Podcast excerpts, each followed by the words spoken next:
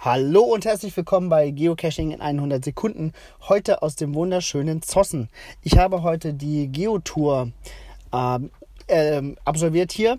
Die Geotour, die man nur mit der Dresine machen kann. 30 Letterbox-Caches und ein wunderschönes Final. Ich habe das heute nicht alleine gemacht. Ich habe das gemacht mit Joshua Johnson, aka the Geocaching-Vlogger.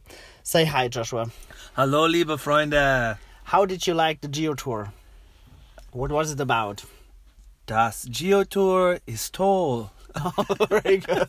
You can you can go on in English. I can go on in English. Yes. Oh, it was a lot of fun. A very unique experience.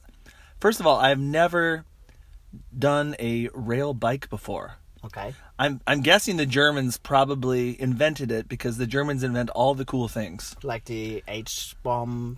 That's not what I was thinking, Okay. but I was thinking more of the printing press. Ah, okay. pretty revolutionary. But um, no, it was a ton of fun, and um, they go very fast. I was surprised on how fast they go.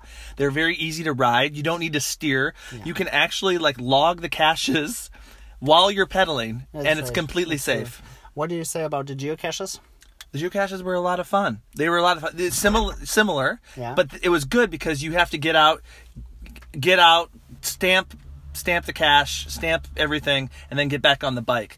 And then there's a big prize at the end, which was fantastic. One last word for our German listeners. I just want to thank any of our German friends that watch my videos on YouTube or Facebook. Thank you so much.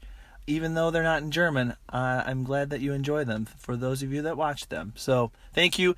Find me at geocachingvlogger.com. Can you say bis bald im Wald? Please repeat that. Can you say bis bald im Wald? Bis bald, Im Wald. in Wald. Thank you. Thank you.